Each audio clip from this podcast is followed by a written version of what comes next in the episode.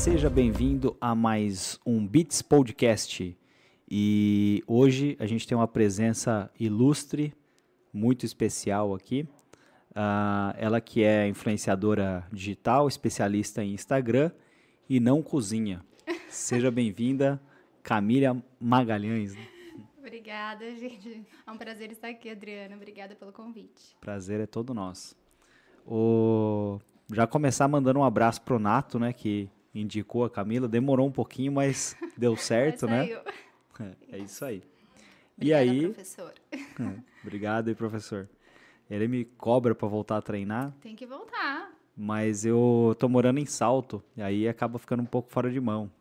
E também um pouco de preguiça, né? Um então, pouco de preguiça tem, sempre. Tem que ir, tem que ir, que é uma, é uma delícia treinar. Legal. Vamos lá, o que, que, que, que você faz da vida? Como é que você começou? É, vamos lá, como é, quem é a Camila na fila do pão, né? Como essa, é que aí, essa é a pergunta. tá vendo? Assiste é, mesmo, hein? Eu tô, tô assistindo, né? eu fiz a lição de casa. É, eu sou formada em comércio exterior, mas não atuo na área, né? Eu tenho 30 anos. Eu sou casada, tenho um filho de 5 anos. E eu comecei a minha jornada na internet em 2014, escrevendo blogs, antigo, blogs bem raiz.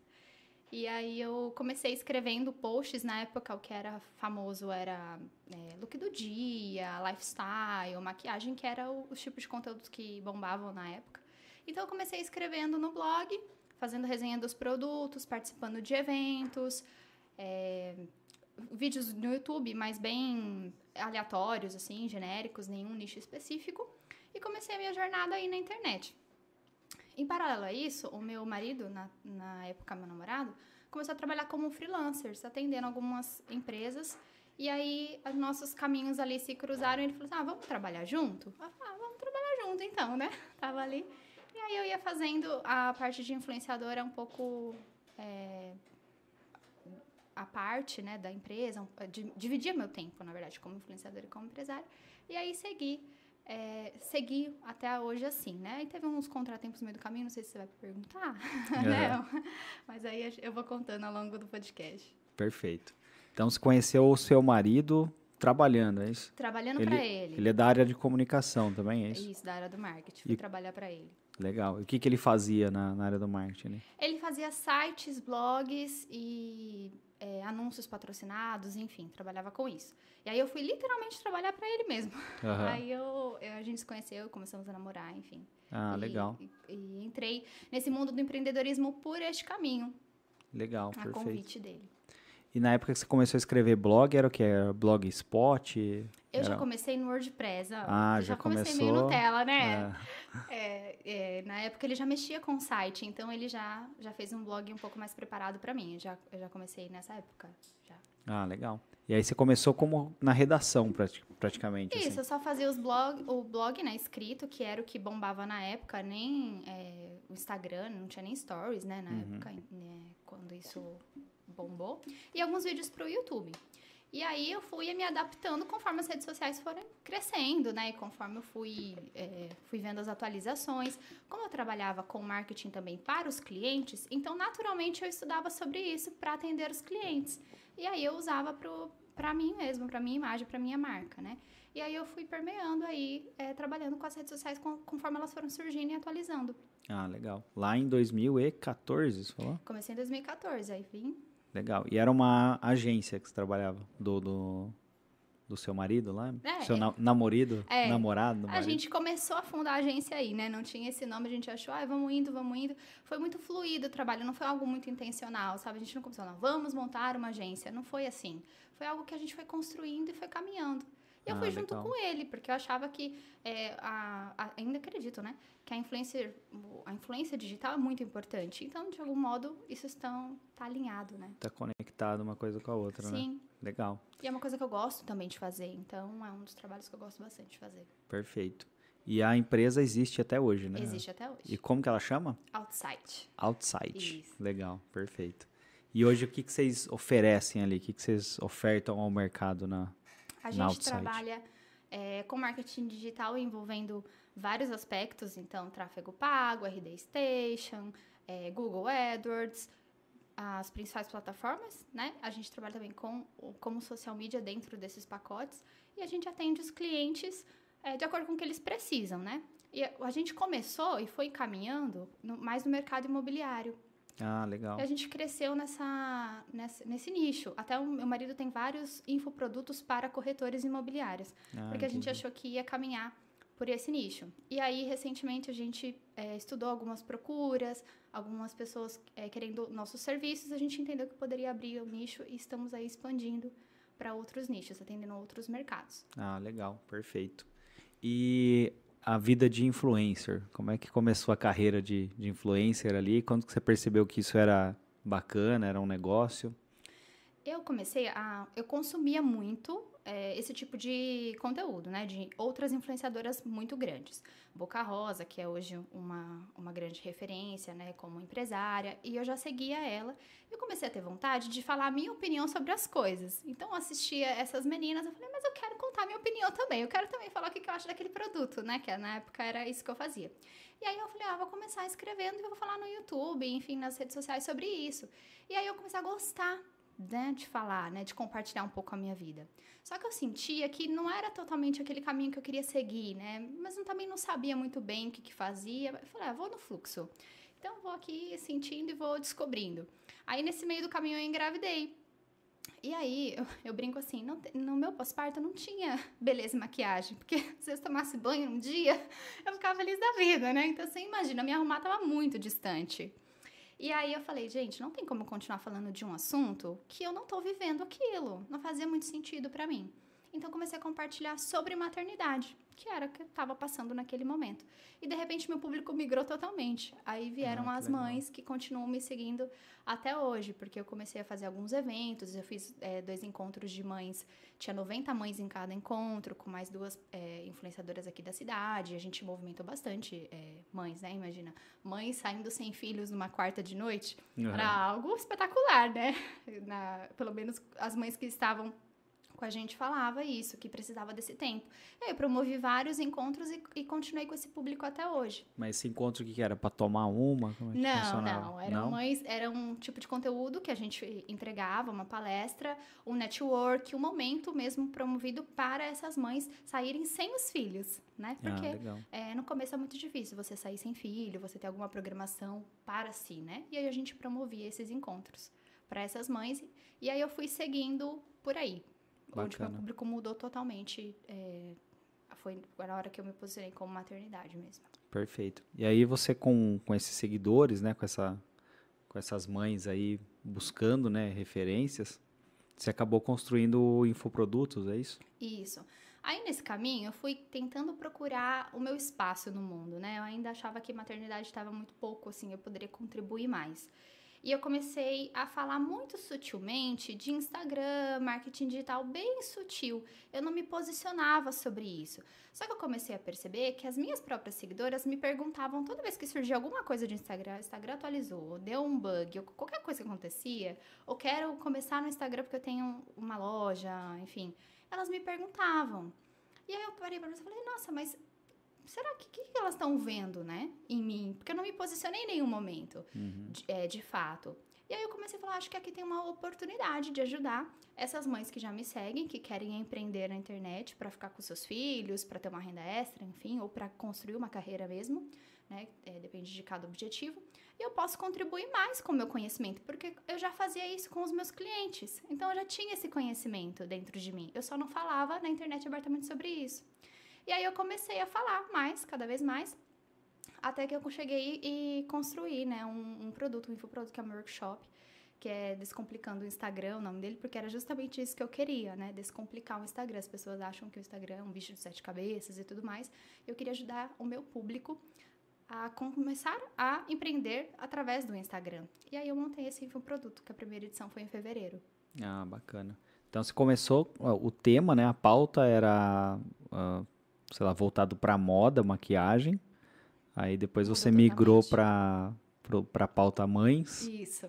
E agora para pauta Mulheres empreendedoras. Mulheres empreendedoras, marketing digital, Instagram, estou me construindo nisso ainda também. Legal. Tô vendo o que, que meu público precisa de mim, né? Porque eu já venho construindo um público, então eu tô é, E como- ajustando. E como é que faz para a pessoa fazer o workshop? Onde que ela acha? É só eu ir lá no meu Instagram, que é K Magalhães MKT de marketing. E aí vai ter um link. Assim que acabar esse podcast, vai ter um link lá, porque a gente vai lançar um evento dia 25 de junho. Você entrar no grupo, fica sabendo que a gente vai ter mais um lançamento aí para que o Perfeito. meu conteúdo vai estar dentro desse evento. Ah, vou aproveitar também. Segue aí o nosso, nosso YouTube. Segue nosso no canal, canal. Se inscreve. Aperta o sininho. Ativa as notificações. É isso aí. obrigado. De, de antemão, já muito obrigado. Camila, e o- quem é homem pode fazer seu curso também ou não? Pode e deve fazer, né? É muito bacana essa pergunta. É, Esse evento que eu tô preparando junto com meu marido, a gente vai trabalhar tanto a mentalidade empreendedora quanto o marketing digital nas redes sociais, orgânico e o pago. Então a gente vai permear por esses assuntos. Todo, toda pessoa que quer crescer na internet pode fazer e deve fazer, porque daí você já começa a entender um pouco mais como é que funciona. Eu falo assim, é muito legal ensinar sobre Instagram, fazer tráfego, enfim, várias coisas que compõem o marketing digital, mas a gente precisa ter uma mentalidade empreendedora, uma mentalidade de marketing, né? E isso começa antes, porque técnica, ajustes, a gente vai fazendo, vai aprendendo. Você aprende hoje, o Instagram atualiza, você aprende de novo e vai indo, né? Mas a mentalidade a gente precisa mudar. Então a gente entendeu que os empreendedores, por mais que sabiam a técnica, que sabiam minimamente é, trabalhar com as redes sociais, não tinham mudado essa mentalidade e de alguma forma isso travava o crescimento deles. Não tem marketing tradicional, né? É isso? Isso. Legal. Não. Cara, isso é uma percepção que eu tenho também. Ah, muito se fala sobre ali a, a ponta do iceberg, né? Que é o, o marketing digital. Todo mundo, ah, quero marketing digital, marketing digital. Mas ninguém sabe de marketing, marketing, Kotler, né? Né, não. Quem que estudou Kotler? E, né? Vamos falar. Quem que estudou? Legal. Eu até participo de um, de um, de um grupo que, que dá aula para para alguns empresários ali menores, né, de que estão iniciando. E aí eles me pediram para fazer um treinamento de marketing. A primeira aula do treinamento de marketing é marketing. Isso é engraçado que você pega os livros. Eu fiz um TCC em cima de marketing, né? Então eu, eu estudei Kotler, li muito, né? E o que ele falava vai até hoje, né? A gente só ajusta no na, na atualidade, no comportamento. Mas a- os conceitos, eles duram até hoje. É, é a mesma coisa, não muda, né? Não muda, né? Perfeito. O que mais que eu pergunto aqui, então? Vamos lá. E quais foram os desafios aí no, no meio desse, desse percurso? Nossa, foram muitos desafios. É, eu lembro que quando eu comecei é, falando sobre maternidade, eu tava, quando comecei não, né? Quando eu- a primeira vez que eu fiz essa transição para maternidade, eu tava querendo ou não num ambiente confortável, porque eu estava vivendo aquilo, então tinha muito conteúdo. Mas aí eu fui sentindo falta, né, de, de participar mais, de contribuir mais, e aí eu resolvi então mudar um pouco meu, meu minha comunicação na internet para marketing digital. Eu acho que aí foi um dos meus maiores desafios, porque eu tive que lidar muito com a síndrome do impostor, sabe? Aham. Com aquela sensação de que você não sabe o suficiente, que você precisa de fazer cada vez mais cursos. Então eu comprava curso, curso, curso, porque eu achava que o que eu sabia não era ainda suficiente para fazer alguma outra, outra coisa, um curso, um workshop e tudo mais.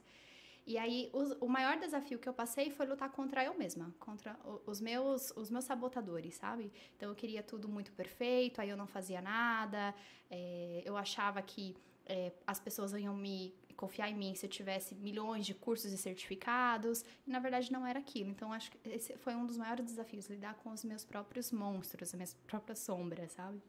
Ah, legal, bacana.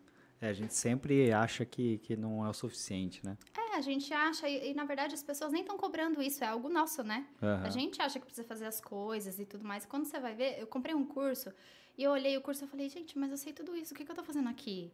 Era só pra mascarar o que eu já sabia, né? Eu queria eh, falar, não, eu fiz tal curso, então por isso eu tenho esse conhecimento, mas na verdade não. Então é uma luta interna mesmo com a, com a gente mesmo sobre isso, né? E a gente precisa eh, ir com medo mesmo, né? Ir com com os sentimentos que temos. E vai. Eu montei o meu workshop, eu, eu- eu brinco assim. Eu estou trabalhando o meu perfeccionismo. Eu acho que o perfeccionismo ele é muito bom porque ele te, te leva a trabalhar com excelência. Só que quando ele te paralisa ou te impede, ele já não é mais saudável. Uhum. E quando eu montei meu workshop, eu queria tudo lindo, maravilhoso. E eu não estava vendo aquilo acontecer naturalmente, né? Porque eu tinha outras demandas. E eu falei, ah, então não vou fazer, então não vão. Aí eu falei, como que eu posso quebrar o meu perfeccionismo? Porque eu estava achando que era isso que eu tinha que, que fazer, né? Tipo, quando tudo estivesse perfeito, aí eu faço alguma coisa. E aí eu abri os stories e eu falei, gente, vou fazer um workshop. Não tinha esse nome ainda. E vai ser tal dia. Pronto, fechei as stories. Não tinha nada, não tinha página de vendas, não tinha nada, não tinha criado na plataforma. Mas eu fiz isso e foi uma forma de arriscar, de ir com medo mesmo, sabe? De falar, não, aqui eu vou mesmo não estando tudo perfeito, eu vou eu vou assim mesmo. É, tem uma frase que eu gosto que, que diz que coragem não é a ausência do medo. É, exatamente então é, é por aí. É ousadia, que... é coragem, vai. Ousadia e alegria. Isso, ousadia e é. alegria. Como diz minha terapeuta, ela fala assim: é você andar com o carro, trocar a roda com o carro andando, sabe? Você vai trocando ali com o carro andando. E é justamente isso, porque senão, no meu caso, eu ia paralisar e não ia ter feito nada. Legal. E vida pessoal? É, você tem dois perfis, um profissional, um pessoal, ou não? É tudo no mesmo? É tudo no mesmo, eu compartilho o que eu gosto, que eu acho que eu vou contribuir de alguma forma. É, tenho ali o meu. A, a minha página 2, vamos dizer assim, onde eu não, não falo muito, né? Então, por exemplo, tem coisas que eu e meu marido temos combinados que ele não se sente tão confortável. Então, eu não falo sobre o assunto ou não mostro. Mas, no geral, eu tenho um perfil mesmo que eu compartilho, é, minha vida pessoal e a minha vida como influencer, empresária, fazendo os meus trabalhos. Então, eu uso um perfil só. Acho mais fácil. Já é difícil cuidar de um, gente. É, Como é que vai cuidar de mais um, né? verdade. E também aproveita para humanizar o perfil, não fica um perfil só de trabalho, né? Acabo compartilhando ali, gerando uma conexão, uma interação de alguma forma. Legal. E como que é hoje, assim, quando você começou, era natural você, tipo, abrir a câmera e sair falando? Ou sair fotografando e postando coisas da sua vida? Não, não era. Mas eu não lembro muito bem. Eu sei que nunca, nunca foi natural. Tipo, não, tô aqui super confortável. Mas eu aprendi a trabalhar com isso. Então, quando eu olhei é, es- esse, essa profissão como um trabalho, eu já me desprendi do meu, do meu da minha exposição, de algumas coisas. Então, eu consegui me soltar um pouco mais para aparecer, porque eu estava trabalhando, né? Então, essa mentalidade, quando eu mudei essa mentalidade, foi mais fácil para mim. Mesmo falando de algo pessoal, eu ainda estou trabalhando, porque eu estou, de certa forma, contribuindo, gerando conteúdo, é, alguma conexão com o assunto que eu venho depois. Então, a minha, a minha facilidade veio disso, quando eu entendi que eu estava trabalhando. Se eu fosse só usar para uso pessoal, vamos supor, talvez eu não teria essa mesma facilidade. Entendi. Né? E Legal. como eu comecei há muito tempo, primeiro foi no YouTube, aí eu fui. Eu lembro, eu tenho esse vídeo no meu canal ainda, né? Imagina, o YouTube é assim, né? Pra quem tá assistindo, mais ou menos, lá na horizontal. Eu ficava assim, eu não saía assim do, da cadeira. E eu penso, nossa, tinha espaço pra cá, tinha espaço pra cá, mas eu assim, ó, travada, não se mexia nem o pescoço. Por quê? Porque a gente começa assim, toda travada. Eu cortei um monte de vezes porque eu errava. E aí, hoje não, né? Hoje já tem uma, uma facilidade, você tem ma- mais uma. Uma expertise, né? Você vive aquilo, então é muito mais fácil. Mas eu lembro, no primeiro eu travava, nem o pescoço mexia, porque eu achava que, não ia, que ia balançar a câmera e o espaço era enorme, assim, que tinha. Legal. Cara, o meu primeiro vídeo do YouTube é horrível também. Aí vai falando, tem um monte de picote, assim, porque não saía uma frase. É. Aí eu tenho miopia ainda. Falei, ah, não, vou fazer sem óculos, né? O cara É. aparecer sem óculos. Aí eu ficava tentando ler o papel, assim. Aí é uma mistura de cegueta com, com Não, gago. E eu- as falas, né? Parecia um robô. Eu parecia um robô. Tá, nanano, tal. Parava, cortava e falava mais alguma Vírgula. coisa. Era muito Lia a vírgula. Vírgula. É, e os cortes secos, né? É muito engraçado. Mas o vídeo tá até lá, faz parte, tá tudo certo. É, é bom você assistir depois de um tempo e falar, putz, ó, deu uma Ó, melhorada, é, né? E a luz, eu usava uma luz que na época era quente, uma luz, é, não era assim, spot, né, que tem a luz fria. E eu suava, e eu falava, ai gente, tá muito quente. Eu lembro disso, falei, nossa, esse pessoal que tá começando agora tá bem, né? Que antes eu não tinha toda essa, É verdade. essa facilidade. Ah, hoje compra aquele anelzinho lá e... É, a ring light, é boa. feliz da vida, né? E consegue fazer os vídeos, ficar lindo, maravilhoso, nem sou. Eu falo assim, gente, aqui foi sofrido. É. Não era nada, não era um ambiente natural, né? Não era. E, tipo, tava iluminado demais, tava quente demais. É. E aí você tinha que olhar e falar, era estranho. Você fala, pô, todo mundo vai ver esse vídeo? É? Exatamente. Você não sabe para onde ele vai, né? É. Colocar um vídeo na internet, hoje você não sabe para onde que ele vai. E tem toda uma exposição, e será que as pessoas vão gostar? Então, assim, teve muito crescimento ao longo desses anos para é, me, me me profissionalizar cada vez mais nisso mesmo. Não foi tão simples assim. Eu acho que hoje as pessoas começam um pouco mais sabendo disso, tem mais pessoas falando, e é um pouco mais fácil para as pessoas entenderem sobre isso. Na época eu falava, acho que até hoje minha mãe não sabe o que eu faço, eu pergunto para ela. Porque é difícil, né, explicar. E o rótulo, né, de blogueirinha. É, rótulo. De forma pejorativa, né? É, é, muita gente se incomoda, né, com esse rótulo. Eu não me incomodo com esse rótulo. Eu nunca fui. Acho que eu tava tão segura de que eu gostava e que eu era mesmo sou mesmo, então nunca, nunca me senti ofendida, mas eu sei que tem pessoas que se sentem ofendidas com o rótulo é. de usar. Cara, eu no meu caso, com os amigos que eu tenho, qualquer coisa que eu fizer, eles vão tirar sarro, né? então eu já vou e faço qualquer coisa é, que eu já espero. Já. Brincadeira. É. é. Ah, isso é legal. E que conselho que você pode dar para quem está começando agora? Olha, se você está começando agora como um empreendedor ou até como influencer, é, tenha clareza que o trabalho é árduo, não é de uma hora para outra que a gente vai ganhar dinheiro, né? Porque tem muita gente que fala, entre na internet, um mês você tá ganhando um monte de dinheiro, não é assim que funciona. Entra com muita clareza, transparência, faça um bom trabalho e continue. Que eu acho que o melhor conselho que eu posso dar é constância. Continue. Porque as pessoas começam, elas param, elas não continuam e isso acaba é, destabilizando, isso acaba deixando a pessoa frustrada. Então, acho que o que mais funciona hoje na internet é constância. A gente vê bastante pessoas viralizando, bastante pessoas crescendo rápido, isso acontece de fato, mas cada um tem uma jornada, cada um tem uma história, então é, foca ali no seu trabalho e continua, persista. E como que a, a pessoa pode encontrar assim o posicionamento dela? Do tipo, qual o tema, qual é a pauta que eu vou trabalhar, qual é a bandeira que eu vou carregar? Isso vai depender muito do objetivo do que a pessoa gosta, mas eu, eu prefiro aconselhar que, assim, escolha algo que você já goste, porque já é um caminho. Se você faz algo só porque está em alta, talvez no meio do caminho você não, não queira mais. O meu exemplo, eu comecei falando sobre maquiagem, look do dia, lifestyle, porque eu achei que era aquilo que bombava na época. Só que eu fazia e até gostava, mas eu sabia que não era aquilo que eu queria. Né? Então eu, eu me sentia travada, eu não me sentia que tinha um espaço, não me sentia autoridade no assunto, porque não era é, tão bem é, conhecedora desse nicho, não era algo assim. Então para mim foi mais difícil. Agora no marketing já me sinto totalmente confortável, porque eu tenho uma segurança do que eu falo. Então, quando você escolhe um nicho, uma pauta, um projeto que você conhece, vive, tem alguma experiência, acredito que seja muito mais fácil. E o seu posicionamento ele vai sendo construído ao longo disso, ao longo do que você vai aprendendo e conversando e criando público, feedback. Acho que também é uma construção. Respeitar esse processo de construção é importante. Ah, legal. E como que a pessoa tem que falar? Tem que falar de forma, sei lá, polida, tem que falar de forma. É, depende, depende do público tem que, que ser ela desbocado. quer atingir. Depende do público que ela quer atingir, depende de como ela é. Tem pessoas que vão se identificar, tem pessoas que não vão se identificar. Depende isso de, é, do que ela quer também para a vida dela. Por exemplo, eu quero atingir um certo tipo de público, eu sei o que eu preciso falar. Eu estou disposta a isso, estou disposta a não falar certas coisas porque eu quero atingir um determinado público. Eu me fiz essa pergunta e falei, ok, vou seguir por aqui. Agora não, ah, eu quero ser eu mesma, quero ser desbocada, por exemplo, quero aparecer é, como eu realmente sou e o meu público tem que, que ser esse assim. Tudo bem, é uma escolha. E arque com as consequências disso, que vai ter pessoas que vão se identificar e outras não. Ah, legal.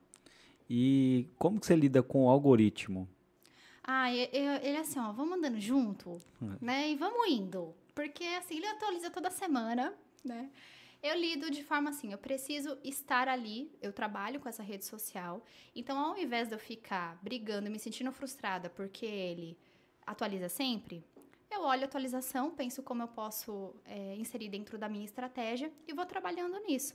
Tem pessoas que me procuram e falam assim, Camila, atualiza, o Instagram atualizou de novo, ai que saco, ai não quero mais trabalhar é, com ele, quero, penso em desistir. Eu não penso assim, porque assim, eu tô ali, Eu tô ali, é a minha ferramenta de trabalho. Se ele atualizou, eu preciso, eu preciso me adaptar e a trabalhar também. Legal. Eu costumo dizer que o Instagram é uma casa alugada. Tem regras. Se você não quer estar nessa casa alugada, você sai, cria a sua ou vai para outro lugar. Mas se você está nessa casa alugada, você tem que seguir as regras dessa casa. Então eu enxergo assim, e se eu estou usando essa ferramenta de trabalho, que é uma das maiores atualmente, eu tenho que seguir as regras daquele lugar. E bora, eu não fico perdendo tempo reclamando. Eu, eu, eu vejo a atualização, estudo sobre aquilo, vejo o que eu posso aplicar. É a vida, é, é, a vida. E vão pra frente. Porque e... não vai, o Instagram não vai parar de atualizar porque eu tô reclamando, entendeu? Por que, que eu vou perder tempo e minha energia com isso? Verdade. E uh, ah, para quem não sabe, né, onde buscar essa informação, onde você busca essa informação que o Instagram atualizou? Eu sempre olho as redes sociais oficiais do Instagram, então creators, né, que é a rede social que eles fazem as publicações. E vídeos nos YouTube, nos próprios perfis que eu sigo, eu fico estudando. Como eu sigo muita gente dessa área, eu nem preciso fazer esforço. Primeira Chega. vez que eu abro o feed, já vem para mim. Ah, Tudo legal. vem para mim, porque eu, eu tenho um perfil que também segue bastante gente, eu consumo esse tipo de conteúdo. O algoritmo me apresenta esse tipo de conteúdo, né? Ele é um robozinho bem esperto. E aí eu não preciso nem fazer muito esforço. É como eu uso todo dia, todo dia eu tô ali. Então todo dia eu tô sabendo que chega de diversas maneiras e eu acabo vendo. Legal. E qual que é o ponto de partida para você começar um projeto de para se tornar influencer na sua área? Uh, como que você criaria um projeto nesse sentido? Vamos supor, ó, eu quero ser influencer. Se você quer trabalhar só como influenciadora, sem ser o próprio influenciador da sua marca, né? Porque eu entendo também isso. Por exemplo, você é influenciador da Beats, né? Não, não deixa de ser. E eu procuraria também algum conteúdo, algum nicho que eu gosto. Então, por exemplo, quem faz muito provador, look do dia, maquiagem, tem muitas influenciadoras de maquiagem, algum nicho que você goste e começa a criar conteúdo de fato. Não criar um perfil e já querer fazer parcerias ou querer fazer coisas é, sem você mostrar que tipo de conteúdo. Cada influenciadora tem um jeito de criar conteúdo, né? De fazer, por exemplo, se você pega cinco influenciadoras da cidade que fazem provador, as cinco fazem de forma diferente. As cinco falam de forma diferente. Então, encontre o seu jeito de trabalhar e é, vai aos poucos criando realmente conteúdo e assim fazendo parcerias. Então tem muita gente que fala assim: olha, você pode ir numa loja, falar que você é influenciadora, não necessariamente pedir parceria, se você quiser seguir nesse nicho, e você faz um provador ali de forma gratuita a fim de mostrar o seu trabalho, o jeito que você trabalha dessa forma, né, né dentro desse contexto. Então eu criaria conteúdo primeiro, porque eu vejo às vezes as influenciadoras querendo começar, ah, eu sou influenciadora, quero um monte de parcerias. As coisas não vão funcionar assim. A gente não te conhece. Como que você trabalha? Só dizer que é influenciador não não, não dá, né? Exato. Como que você trabalha? É, qual é a forma de você falar? Que público que, vai, que você quer atingir? Né? Pra, pra, para que as, as marcas e empresas contratem você, você precisa saber que público você quer atingir para saber se é condizente com o que a marca quer. Então não é simplesmente criar um perfil e começar. Mas é muito bacana ser influenciadora. Eu gosto.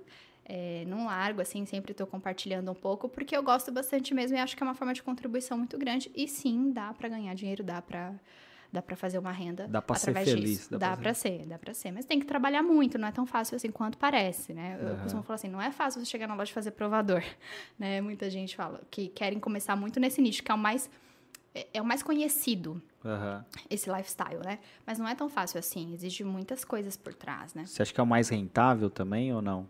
Acho rentável é não. Financeiro acho que é o mais rentável, né? É, talvez. Pra sim, produção de sim, conteúdo. Sim, rentável não, mas para pessoa que ainda não sabe muito bem, geralmente ela começa nesse nicho, né? Ah, Legal. deixa eu vir aqui para experimentar e vou segmentando, vou funilando. Tem algumas influenciadoras que se tornaram empreendedoras, compraram lojas, assim como as maiores tiveram as próprias marcas. Então, acho que isso é um caminho mesmo. Quando elas não sabem muito bem o que fazer, elas começam nesse nicho, que é o lifestyle, né? Que a gente fala. Que é ali o, o compartilhando o dia a dia. Legal, perfeito. Uh, bom, então, uh, primeiro cria o conteúdo, mas de onde tirar inspiração para criar esse conteúdo? Ah, é uma boa pergunta. Eu gosto. Todo mundo faz essa? É. Não, não é, não, não é que todo mundo faz, é que todo mundo pensa assim, ah, tá bom, mas eu vou da onde, né? Da onde que eu tiro isso? Naturalmente, a gente tem uma, uma ideias dentro da gente. Né? Uhum. A gente tem algumas ideias. Quando a gente começa a olhar outros perfis, por exemplo, eu falo assim, nossa, esse conteúdo é legal, eu faria de tal, tal jeito. Isso é uma ideia que eu posso, que pode virar um conteúdo, um tipo de conteúdo. Então, a primeira coisa que eu faria é uma lista de ideias da minha própria cabeça, sem julgamento. Uma lista, como se fosse um brainstorm. Anota tudo o que vier na minha cabeça, tudo aquilo, para eu ter clareza do que está aqui dentro. Depois eu pesquiso no Pinterest, que é uma rede social que eu adoro pesquisar, eu acho que tem um conteúdo riquíssimo lá. Pesquiso nos perfis que eu gosto, o que, que as pessoas falam, como elas se posicionam para me inspirar e criar e adaptar para o que eu acredito e adaptar para o meu jeito. Inspirar é diferente de copiar. Eu acredito que você pode se inspirar nas pessoas, entender o que está acontecendo, qual é o formato, por exemplo, que está bombando, isso é uma inspiração, e você adapta pelo seu jeito, pelo seu contexto, a sua forma de falar, suas palavras, e aí cria o conteúdo. Mas eu acredito que a maioria das pessoas tem muita ideia dentro de si, só não confiam tanto, tanto assim. Então, só de fazer esse exercício de colocar para fora sem julgamento, eu acho que já ajuda bastante. Legal. Então, para você criar ali a sua seu personagem, né? Então, primeiro você tem que se construir, olhar para você e ver o que, que você gosta. Sim. Uh, depois, qual que foi a segunda pergunta? Foi sobre de você a inspiração. Acho que a inspiração é. foi a terceira, vai. Acho que foi a segunda. Então, primeiro, junta, né? cria sua persona, uh, seu personagem, na verdade. Sim, seu avatar, né? Seu avatar, é. E depois uh, busque referências para se inspirar. Para se construir, é. Legal. Aí depois o cara buscou ali as referências para se construir, uh, confiar nas suas próprias ideias também, né? Ah, eu acredito que sim. A gente precisa confiar, mas também a gente precisa estar aberto a é, ser flexível justamente com esse com o que acontece no, no, ao redor da gente. Então aconteceu alguma coisa, seja flexível para olhar para si, ah, faz sentido mudar, faz sentido melhorar, né? O que eu posso fazer para me adaptar? Por exemplo, com a vinda do Reels, o que aconteceu? Muitas pessoas falaram assim: não, não vou dançar, não vou fazer TikTok no Reels e tudo mais. Por exemplo, para mim também não faz sentido. Então chegou uma atualização que é importante para o algoritmo, que entra no que eu falei da casa alugada, é uma regra, né? Que é o, o recurso de hoje maior alcance. Mas eu não preciso fazer o que todo mundo está fazendo. Então, ter uma, uma flexibilidade e se olhar para saber se aquilo faz sentido para você e como você adapta no seu conteúdo. Então, não preciso fazer um Reels de dancinha, porque não faz sentido para mim fazer esse tipo de coisa. Tudo bem, eu vou traçar uma outra estratégia, vou pensar de um outro jeito para usar esse recurso que é importante para a ferramenta. Eu penso assim também, de, de construir isso ao longo. Eu acredito muito em construção de você ir sentindo, de você ir trilhando e sentindo e fazendo as adaptações que precisa. Porque se eu, eu posso colocar uma receita aqui, se, se a pessoa não olhar para si e não entender se faz sentido, ela vai parecer literalmente uma atriz dentro de um, do Instagram. Uhum. E não passa a verdade isso, porque as pessoas não se conectam não, com eu, não é. se eu dançar, é, é terrível, eu não consigo, nunca consegui dançar. Os hates. É, então, para mim não faz sentido também, então eu faço de outra forma. Legal. Então, uh, você falou como se inspirar, como buscar conteúdo. E a frequência de postagem? Existe uma frequência mágica ali ou não? Ou existe é, conteúdo de qualidade? Ou é conteúdo, ou é qualidade ou é, é, quantidade? Como é que funciona isso? Eu acredito que a melhor é, frequência é aquela que você consegue manter com qualidade. Então, para mim, frequência e constância ela andam juntas. Eu posso falar para uma pessoa, por exemplo, eu tenho alguns clientes que eu falo assim: olha, você tem que postar é, cinco vezes por semana, vamos supor. Ela acha muito. E aí ela não consegue manter essa constância, porque é muito. Mas se eu falar três, ela consegue manter. Eu prefiro que você escolha uma frequência que você consiga manter com qualidade e consiga ter constância nessa frequência, mesmo que oscile em alguns momentos, porque isso é a vida acontecendo, a vida é assim mesmo, do que eu falar para você, não faça tantos, e você fazer por obrigação, chegar no momento que você não cria conteúdo de qualidade porque você tem que dar um check ali, né, de postagem, porque também não vai servir para nada aquilo. Uhum. Então, eu, é uma frequência que você consegue manter com qualidade. Claro. É igual que... ir na academia, então. É lógico, vamos supor, você vai na academia uma vez por semana, resolve? Não, resolve. Então, assim, também não é ir pro, pro, pro extremo. Uhum. Ah, então vou só uma vez eu consigo manter também. Não adianta. Então, assim, eu recomendo três vezes na três semana. vezes na semana. É, eu recomendo, assim. Porque Legal. também, se for uma vez, eu vou falar, você vai ter um resultado muito, muito devagar, se tiver resultado, porque é muito pouco, né? Uhum. Uma vez em vista de sete dias. Então, também tem um equilíbrio, um bom senso nessa escolha, né? Senão a gente não quer fazer nunca, né? É. Não, então não vou fazer nenhuma. Não é assim também. Então, uh, três vezes é, uh, é uma é base legal. Uma base mínima ali, Sim, né? Sim, eu legal. considero. Perfeito. E você trabalha com outras redes sociais também? TikTok, por exemplo? O que, que você acha do é, TikTok? Eu uso o TikTok para me inspirar e ver que tipo de é, conteúdo está sendo viral dentro daquela rede social, mas eu não atuo ali tão efetivamente. Eu não fico tanto tempo no, criando conteúdo no TikTok, não. Legal. Eu sou focada mais no Instagram. Então eu vejo os, os áudios, o estilo de, de Reels que estão ali em alta para se inspirar e, e, aplicar isso, mas não, não sou uma super consumidora ali do TikTok. Legal. Você usa Facebook ainda ou não? Eu uso. Usa? Você acredita? Eu uso, mas bem pouco, assim, mas tô lá. Mas você posta no, no Facebook? Posto, posta? posto. E, e, gira, assim, alguma coisa? Não? não, acho que não. De impacto eu não vejo tanto quanto no Instagram para mim. Não roda mais? Né? Não, né? para mim não. Como, como influenciadora, não. Tá? E como produtora de conteúdo, criador de conteúdo, não. Para meus clientes, sim, mas para mim, não. Uhum. E para marcas, assim, para empresas? Uh, eu acho que assim faz sentido você fazer um trabalho orgânico para Instagram quando você é uma pessoa, né? Que ele acaba tendo assim um, um limite, um alcance um pouco maior, né? Porque as pessoas querem ver pessoas. Sim. Agora, orgânico para a empresa, você acha que funciona? Qual que é a sua Eu, opinião sobre isso? Sim, funciona se você fizer um bom trabalho. funciona. É, o orgânico, eu acredito que as empresas elas usam muito, têm uma mentalidade mais aberta para tráfego pago. Então elas já chegam na internet já com esse viés, né? É muito mais difícil para a pessoa física que se vê ali na, como empreendedora na rede social e tendo que investir em tráfego. Então eu percebo essa essa diferença de mentalidade. Mas eu acredito que o orgânico anda junto, né, com o pago. Então, quando a empresa chega no orgânico, ela precisa humanizar a marca dela e através de conteúdos humanizados que ela consegue é, parecer mais próxima. Então, um exemplo que eu dou, que poucas pessoas que, que ainda fazem, mas ainda acho pouco é, perto da quantidade de empresas que tem, é a Magalu, que criou o avatar da Lu, né, e conseguiu humanizar a marca. Então, ela criou essa forma de um logotipo humanizar e deu muito certo né? Porque a Magalu é um sucesso, ela faz parcerias, várias coisas, né? Então virou um avatar de fato. Então a empresa que tem o um logotipo, ela precisa humanizar a marca dela para se aproximar das pessoas e estar é, nesse conteúdo orgânico. Só institucional no orgânico realmente não vai funcionar.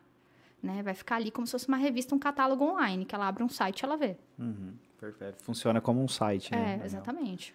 Uh, e como que é o seu trabalho com, com pessoa física ali? Você dá uma consultoria do que, que a pessoa tem que fazer? Como que funciona essa consultoria? Sim. Eu presto consultoria personalizada. Então, é tudo de acordo com que a necessidade que o cliente me traz, tanto a pessoa física quanto a empresa. A pessoa física eu consigo entender muito mais porque eu já passei um pouquinho, né, do que ela está vivendo. Então, eu personalizo uma consultoria para ela. Independente do problema dela que ela tem, eu atuo justamente para para ajudá-la. Então, eu explico para ela as dificuldades, por exemplo, Camila, não sei mexer no Instagram, não sei como crescer, crie conteúdo, post, reels ou carrossel. É, quanta, qual é a frequência? Que horário que eu posto? Aparece nos stories? O que, que eu posto nos stories? Tudo isso eu consigo trabalhar numa consultoria de acordo com a necessidade, com a dificuldade que o cliente tem. Principalmente pessoa física, que chega ali, né, e fala assim, gente, o que eu faço com isso? Como é que eu cresço aqui, né? E é principalmente eu consigo prestar consultoria e ajudar ali ela a crescer no Instagram de forma orgânica e estratégica, porque eu acho que esse é o diferencial. Não é só você criar um conteúdo, é você criar um conteúdo estratégico que vai atingir realmente o público que você quer. Só uhum. postar por postar sem saber onde está chegando não vai chegar a lugar nenhum. Entendi. Legal. E quais são os objetivos mais frequentes, assim, que as pessoas te, te procuram? Quero crescer no Instagram, quero fazer meu cliente comprar. Como é que eu faço meu cliente comprar, Camila? É muita. É, e principalmente, crescer e como é que faz o cliente comprar. Tá, crescer como marca e, e vender. Sim, elas chegam, a maioria, com é, a visão de que ela precisa crescer os números de seguidores para vender mais. E Isso pessoa física? Pessoa física, a maioria, sim. E ela quer vender o quê, por exemplo? Geralmente é uma, uma pessoa de uma marca, é isso? Não, eu atendo de, de vários segmentos, de vender imóveis, de vender a, a ah, marca, legal. de vender roupa, de um, vender... Um profissional liberal. Ali, é isso, de vários segmentos tá. já, de, já é, atendi. Mas é nesse viés, eu quero crescer. E algumas pessoas vêm com essa mentalidade também de que para vender mais eu preciso crescer em números de seguidores. E na verdade não. Né?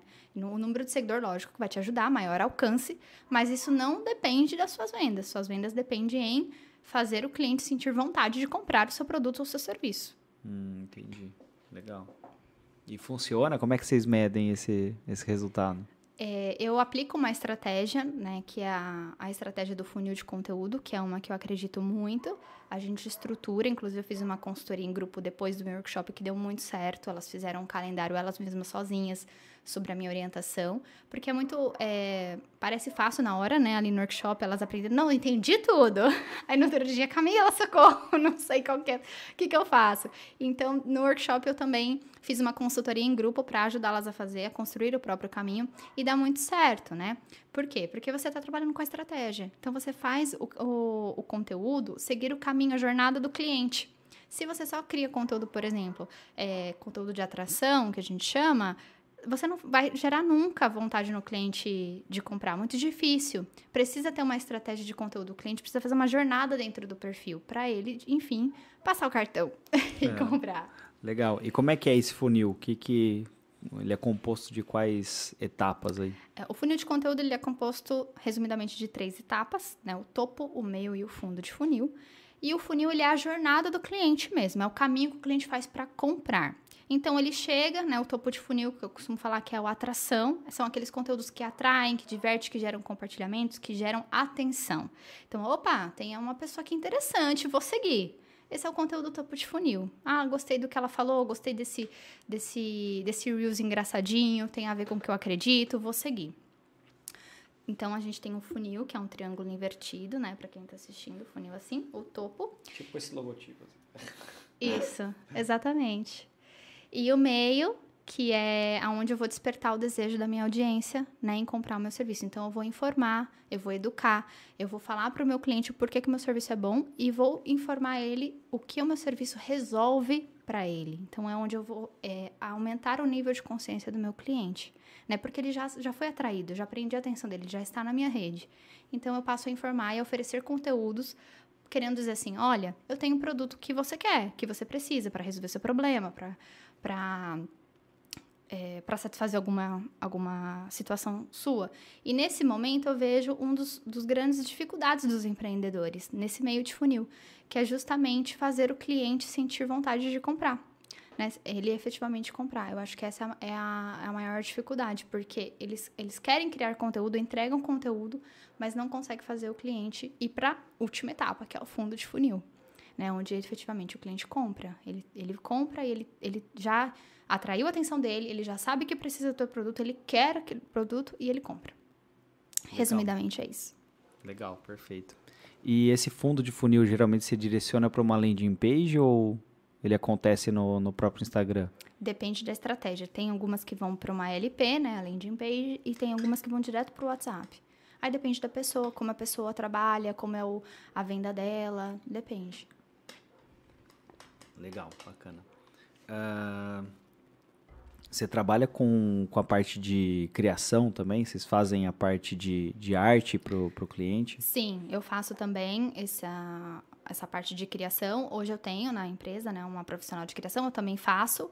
Né, eu mexo aí com, com algumas com alguns recursos, o Photoshop, o próprio Canva, então eu faço algumas sim, mas dentro da minha empresa eu tenho uma web design formada, com todo o pacote Adobe, tudo certinho que ela faz. Ah, legal. É, então tenho... você oferece desde a, desde a parte estratégica, a parte de, de redação, de copy, vocês fazem tudo. também? Sim, tudo. Legal. A gente consegue abranger, fazemos a copy, os sites, as landing pages, a gente faz todo o processo de onboard, a gente faz, a gente consegue oferecer também um processo de é, pré-lançamento, por exemplo, é, durante o lançamento, pós-lançamento, enfim, a gente consegue trabalhar com o cliente muito personalizado. Então, dependendo do que o cliente precisa, eu consigo montar um pacote e seguir com ele.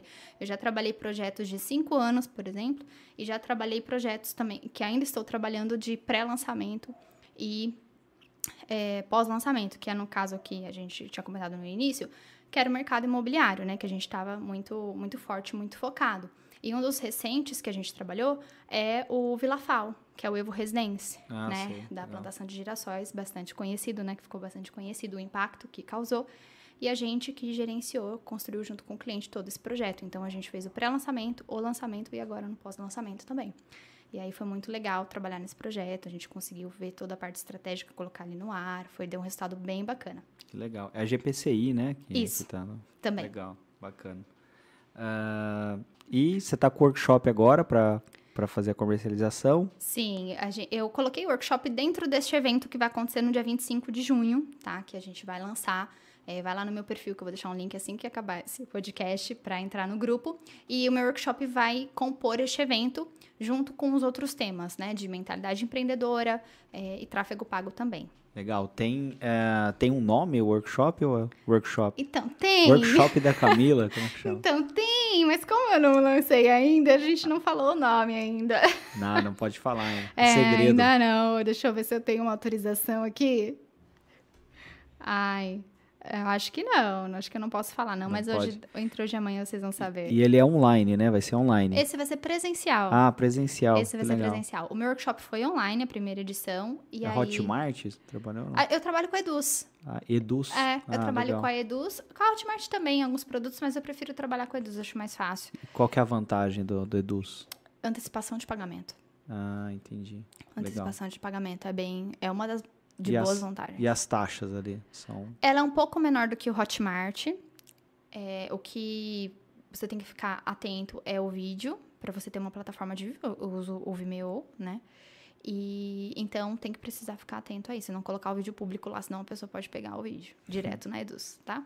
A taxa é um pouco mais barata do que a Hotmart, mas acho que uma das principais vantagens é a antecipação de pagamento. Então o cliente pode parcelar em quantas vezes quiser, que você tem ali em dois dias o dinheiro tá na conta. Ah, legal. então isso bacana. pra- é uma facilidade maior. E no, no Hotmart, a parte de afiliados lá, como que funciona? Olha, afiliado é um programa, é como se você fosse um revendedor, né?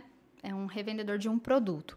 Eu acho que para Hotmart é muito confiável fazer isso, né? Tem muitas pessoas que trabalham com, com afiliação, que é um produto já pronto, você não precisa de muito, muito esforço. Precisa de esforço porque você precisa gerar tráfego ali, lead para comprar. Mas é um produto já pronto, não é um produto seu. Eu não gosto muito desse método de, de De afiliado? de afiliado, não pelo método, mas assim, eu vou fazer muito esforço, então eu vou fazer esforço para o que é meu, Aham. né? Eu vou criar um produto meu, eu vou fazer que eu vou ganhar inteiramente aquilo e não só uma comissão, que eu tenho controle do conteúdo, que eu tenho controle daquilo que eu tô falando e não necessariamente é, ir pegando vários produtos e colocar. Mas tem gente que gosta, tem gente que Mas trabalha. e como que você faz pro afiliado divulgar o seu produto? Então, eu não tenho afiliado. Não abrimos para afiliado. Legal. Ainda não.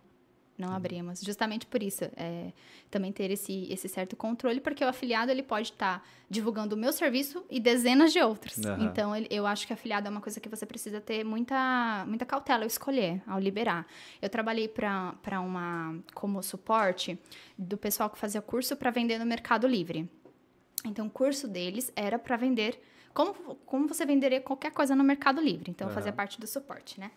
E aí, e foi muito legal esse projeto, porque eu, eu participei de várias esferas, né? E foi, acho que, foi a segunda vez que eu vi um 6 em 7, né? O famoso acontecer, Aham. foi, foi nesse lançamento. Foi muito legal. Mas eu percebi o tanto de pessoas que pedem afiliação. Recebia muitos pedidos, era 10 pedidos por dia, praticamente. Quando eu ia olhar o perfil, a pessoa vendia esse, queria vender esse produto e mais Rinodê, muitos produtos. seu curso Rinodê. Então, assim, qual é a vantagem do produtor ter um afiliado que não vai pôr total esforço em cima daquilo? Aham. Ele vai ter que ter muito afiliado, né? Pingado, assim. Então, não faz muito sentido como produtor neste momento. Posso até mudar de ideia, mas neste momento acho que não faz sentido. E nem eu ser afiliada, porque eu vou ter um esforço de criar uma audiência, criar um... Vou ter um esforço de fazer um funil. Vende, Eu vou fazer o pra funil você. de qualquer forma, né? Então, assim, não faz muito sentido eu fazer para os outros. É que você tem as manhas, né? Você já cria, É. você já cria o conteúdo, já Isso, sabe é. fazer a parte de divulgação. Isso. Agora, pro cara que não tem muito, assim, acho que É, não, até é um... é válido, É né? válido e também é uma forma de começar. É né? tipo um Uber da internet. né? Exato, mas é uma forma de começar. É que eu mesmo não, não identifico com esse estilo de trabalho, mas não acho que seja ruim. Acho só que é uma identificação. Para quem tá começando que não sabe para onde quer entrar na internet, pode ser um ótimo recurso realmente. Legal. E outras redes sociais? Tem aquela, uma que chama Getter também, não era?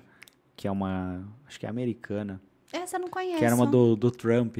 Que o Trump tiraram ele do Twitter e falou, vou fazer a minha. Ah, Você já viu? ah, eu vi um, uns memes em relação a isso, né? Mas não conheço, não fui afinco, Tá. não fui atrás, não. Não tá bombando, então não fui atrás. Eu tô de olho no Orkut. O que, que o Orkut tá querendo fazer? Será que volta? É, eu tô assim, eu tô aqui de olhinho no meu Google Cara, Alerts. a minha preferida era o Orkut. cara. Ah, era muito é legal, eu né? sou velho já, É, eu já tô não, com eu 30 também. e pouco, 36 anos. Eu tô. gostava também, mas eu não sei se vai vir com tanta força, não. Eu, é, até, uns amigos meus mandaram assim, cara, o que, que você acha do Orkut? tal? Eu falei assim, será que vai ser igual um Clubhouse, né? Um Clubhouse?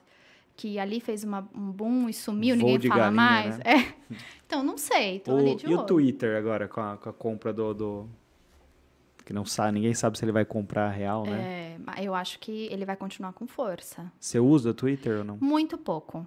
Eu uso mais em, como consumidora do que como estratégia, assim. Muito pouco eu uso o Twitter. Eu saio com o coração pesado toda vez que eu entro no Twitter. E Falou assim, louco, ou pra com que tudo raiva. isso? né? Não, e com raiva, né? Porque assim, é muito ódio, muito discurso É. de brigas e etc. É, Então, Então você entra um pouquinho e fala, nossa, pra que tudo isso? é, então não é uma rede Vou assistir social. da Atena, mais leve. É, nossa, pra você ver a situação que tá o Twitter, né?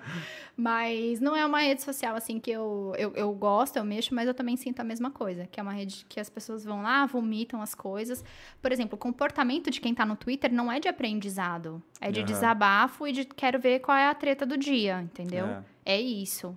Não, não acho que é um comportamento de aprendizado. Então, não faz muito sentido eu ficar ali, sabe? Legal. Tem outras redes sociais que eu acho muito mais melhores, assim, pra esse, pra esse caso. E como que, que você acha do futuro do Instagram? O que, que você acha que vai acontecer?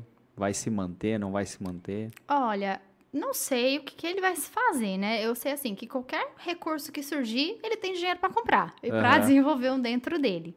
Só que eu acho que aos poucos ele pode é, perder o sentido, sabe?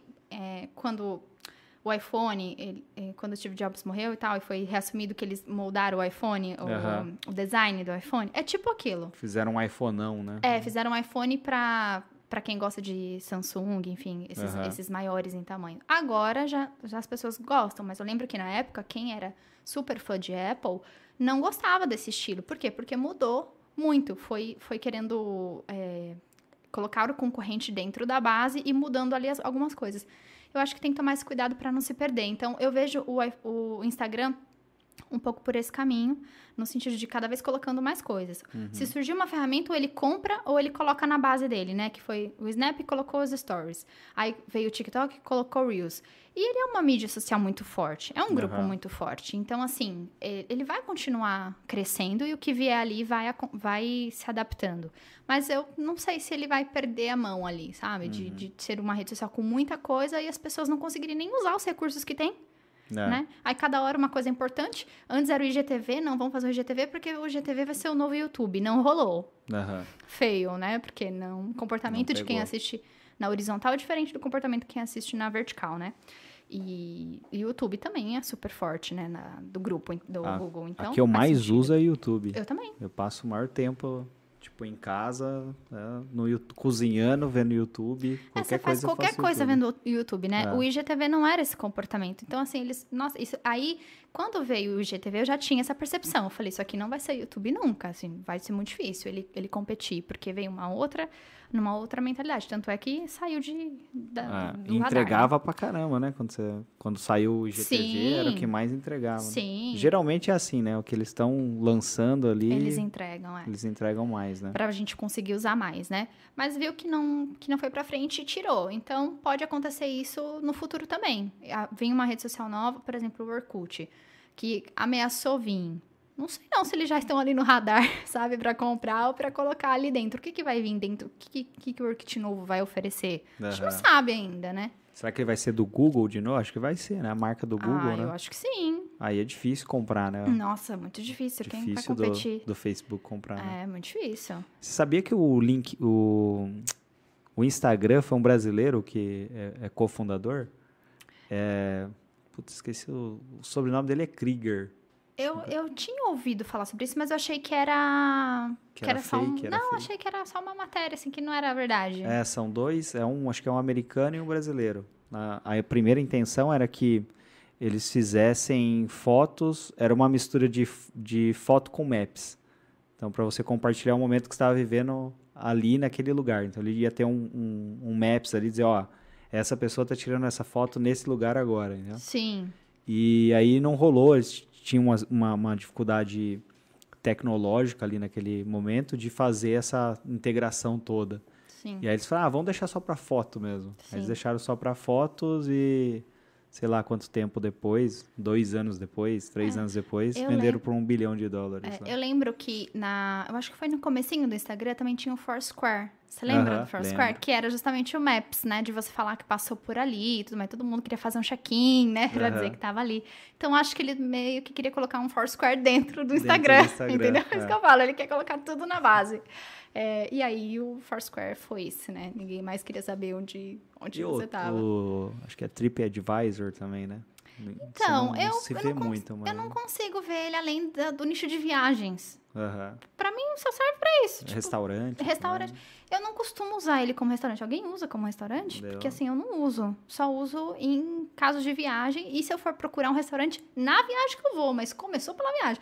Agora eu não vou procurar que restaurante em Dayatuba tem alguma coisa específica. Eu não procuro. Não. É, eu Nele. não. E tem o, o avaliações do Google lá também né, no, no My Business. É, daí esse é importante, né? Então, esse é, é. importante, porque se você tem um negócio local, você tem que ter um Google Meu Negócio, É, né? o mínimo, né? É o mínimo, que é, pelo amor de Deus, né? Quantos lugares eu entro e falo, cadê o horário de atendimento? Cadê o horário de funcionamento que eu não sei? E quando é feriado que o cara não marca? Não, então. você Fala, ah, hoje tá aberto, certeza. É. Chega lá, tá fechado. Tá né? fechado. Ou não posta no Instagram. Aí não posta no Instagram, não tem horário de funcionamento no Instagram, não tem no Google, daí não dá. Aí vocês querem ter cliente, gente? Aí não dá, né? É difícil, né? Isso. Legal. É. Bom, ah, tem alguma pergunta que eu não fiz que você gos- gostaria que eu tivesse feito? É, deixa eu pensar. Deixa eu dar uma dica, então, sobre como a pessoa gerar desejo. Perfeito. Que foi uma das questões que eu levantei no Instagram e falei sobre isso. E elas me perguntaram, ai Camila, que bom que você vai falar sobre isso, porque eu tenho essa, essa dúvida. É, eu acredito que o cliente ele compra principalmente por dois viés. O primeiro é pela necessidade e o segundo pelo desejo. Então, quando o cliente tem necessidade, ele vai procurar algo que é, atenda aquela necessidade. E neste momento, geralmente, não, não é sempre, mas geralmente ele olha preço. Então, ele vai comparar preço. Eu preciso, eu estou com sede. Eu vou comprar uma água, a mais barata que tiver, porque eu quero atender apenas uma necessidade.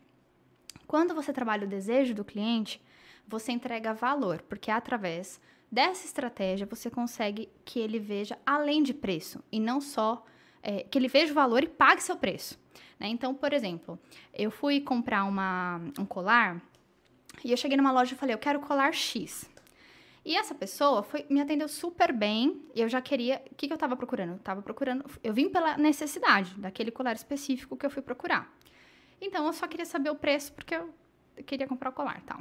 E ela me atendeu, ela falou assim: Ah, você quer esse colar tal? Aí o que, que ela fez? Ela me mandou um vídeo no direct no Instagram mostrando o colar, colocando, é, mostrando formas de, de usar aquele colar, é, me chamando pelo nome, todo um atendimento humanizado comigo. E depois ela falou o preço. E aí eu me senti muito bem acolhida e atendida, como se ela é, falasse assim: Nossa, você é importante, é importante eu te atender. Você veio buscar só um colar, mas eu quero te entregar mais. Então, além de dela ter me, atendido muito bem, ela entregou um conteúdo que seria as formas de usar aquele colar. E aí eu, ente- eu entendi o valor. E a pra fechar, assim, que foi ótimo no atendimento dela, ela falou assim: olha, a gente tá na semana da Páscoa, foi a semana da, da Páscoa, e eu vou reservar aqui um chocolate pra você. Então você pensa com carinho. Aí se já me- você. Até eu vou comprar esse colar. né? É, aí você pensa e me responde depois se você quer o colar. Vocês acham que eu comprei o colar, gente? é claro que eu comprei o colar, né? E eu, eu brinco assim, eu comprei o colar pelo chocolate, porque foi o jeito que ela gerou valor em mim. Então, ela é, teve um atendimento humanizado, um atendimento que me fez me sentir importante. Teve esse CTA, né, esse fechamento que, que foi, olha, eu estou reservando aqui um chocolate para você, então, né, eu considero você já como uma cliente. E ela agregou valor, porque ela, além de vender um produto para mim, ela me disse outras formas de usar algo que eu já queria. Então, através da minha necessidade, ela transformou aquilo em desejo. Eu passei a ter desejo de comprar aquele produto, que é, é desejo de comprar o produto dela. Foi mais fundo ainda. ela me gerou tanto valor que eu fui lá e passei o cartão, não procurei nunca mais em outra pessoa. Nem sei se eu, se eu paguei caro ou barato. Não sei. É melhor nem saber. Porque eu não procurei. também. Não, não tô nem aí também, porque eu já comprei. E por quê? Porque ela me gerou valor. Então, quando você faz o cliente sentir desejo pelo seu produto, pelo seu serviço, ele se sente pertencente, ele se sente que foi bem atendido, que foi humanizado, que você não é só apenas um lead, né? Que entrou ali, oi, tudo bem, Adriano? Como é que você tem? Ah, só isso? Tá, tchau. E nunca mais faço um follow-up, nunca mais te atendo, não, não me preocupo com você, não sei do que você está procurando, você nunca vai conseguir é, gerar uma conexão com aquele cliente para daí gerar um desejo nele. Agora, quando você tem esse tipo de atendimento, você consegue gerar um desejo e usar alguns recursos né, estratégicos para isso, né? Que eu comentei alguns nos stories também. Então, acho que é, isso é, é, muito poderoso, porque quando a gente gera desejo, a, a, pessoa paga o preço pelo seu valor e não só ali quanto é, é. que ele custa. Eu acho que tem gente também que uh, gosta do que faz, né? Então, quando seus olhos brilham quando você faz alguma coisa, é diferente. Que nem aqui a gente tem um, um propósito né, de ajudar empresas e pessoas, né? Às vezes, quando é agendada uma reunião assim que o lead acaba não tendo fit, né? Sim. Não se encaixa ali com a solução que a gente vende, a gente não encerra a reunião. Ah, beleza, valeu, não vou ganhar o seu dinheiro, não quero falar com você. A gente fala, ó, oh, se eu fosse você, eu iria por esse caminho, faria isso, faria aquilo. Então a gente acaba aproveitando a hora ali para dar uma consultoria grátis, entendeu? Sim. E aí o cara fala, pô, o que, que eu posso fazer? Vocês me ajudaram pra caramba. Fala, cara, só vende, entendeu? Sim. Vende, é, seja feliz e, e faça funcionar. E de alguma forma você contribuiu, né, com ele. Porque tem, existe, uh, quando a gente fala de negócio, fala só de, de grana, né? Não é só por grana. Não, eu também acredito que não é, não. É, putz, é, tem, existe uma função social ali das pessoas se ajudarem, né, de uma evolução ali conjunta. Então, Sim. eu acredito muito nisso. Eu também acredito e eu acho que a gente se ajuda muito nisso. Então, por exemplo, é, se você já entregou uma informação para o seu cliente que ele não necessariamente pagou por aquilo, mas ajudou tanto, ele vai lembrar ele vai te dar o devido valor. Ele pode não ter o valor para te pagar naquele momento ou não achou que aquele era o momento dele, mas ele sempre vai lembrar de você. Se ele, ele lembra de você, ele vai te recomendar, porque você fez algo positivo na é. vida dele, entendeu? Então pode ser que ele não efetivamente compre com você, mas ele vai te recomendar. Eu já vi isso muito acontecer, porque porque você contribuiu, não pensou só no dinheiro dele. E deixar portas abertas, né? Para assim, olha, tudo bem, não é esse momento, mas pode ser um dia né? Uhum. Ou podemos fazer outros tipos de trabalho, ou outras parcerias. Então, acho que sempre deixar a porta aberta. Às vezes, uma pessoa me ligou a semana passada, falou assim, Camila, você tem interesse em comprar um negócio? Eu falei, interesse comprar? Não tenho, não. negócio físico, uma loja física. E aí eu falei assim, não, não tem interesse, mas por que, que você me ligou, né? O que, que, que, que você viu em mim e tal, né? E a gente conversando. E na conversa ele foi me, me falando o que ele fazia. E durante a conversa eu falei, olha, a gente pode fazer alguma coisa, hein? Aí eu falei assim pra ele: olha, eu não tenho interesse em comprar sua loja, mas a gente pode ir conversando e fazendo conexões para outros projetos. Porque eu acredito nisso. A gente se conecta, a gente cresce. A gente vai fazendo projetos e vai fazendo a coisa acontecer e cresce. Então, eu costumo aproveitar todo mundo que passa, assim, no meu caminho, sabe? Para eu contribuir de alguma forma e conseguir fazer alguma coisa no futuro. Enfim, eu sempre penso assim: como que eu posso contribuir? Legal. Camila, queria te agradecer, parabenizar você pelo, pelo seu trabalho, competência, o seu marido, né? Isso. Também lá, o, como que é o nome da agência? Outside, Outside né? Outside, Não vou esquecer mais. Né? e mandar um abraço para ele, um abraço para você. Um abraço, amor, se você estiver me assistindo. E um beijo. Eu sempre gosto de falar com quem é de, da área, né? De marketing, comunicação. Sim. Acho que a gente meio que se reconhece, né? Só de olhar você já sabe, ah, aquela pessoa de comunicação. Isso. É meio que uma raça, assim, Sim. né? Sim. E é gostoso conversar. Eu gosto de conversar porque eu sinto assim, olha, tem alguém que entende alguns termos que eu falo. que não meu fica... idioma, né? Isso, entende, entende meu idioma. Que parece, às vezes. Você começa a conversar, você fala, gente, parece outro idioma, ninguém tá entendendo é. nada. Eu também adoro conversar sobre esse assunto. Legal. Obrigado por ter vindo. Obrigada a você pelo convite. Conte com a gente aqui, que precisar, tamo aí. Eu também, tô à disposição. Muito obrigada para quem assistiu. E vão lá no meu Instagram, K Magalhães MKT, para vocês saberem mais sobre o evento no dia 25. Fechou. Ah, eu esqueci de falar uma coisa. Esse é o episódio 33, no final, beleza? Vai estar tá aí no título, tá bom? Eles é colocam. Nos, ah, siga também o nosso podcast, toca o sininho, manda uma mensagem de fumaça. E é por aí. Ai. Obrigado, gente. Obrigada. Obrigado, Camila. Tchau. Até mais.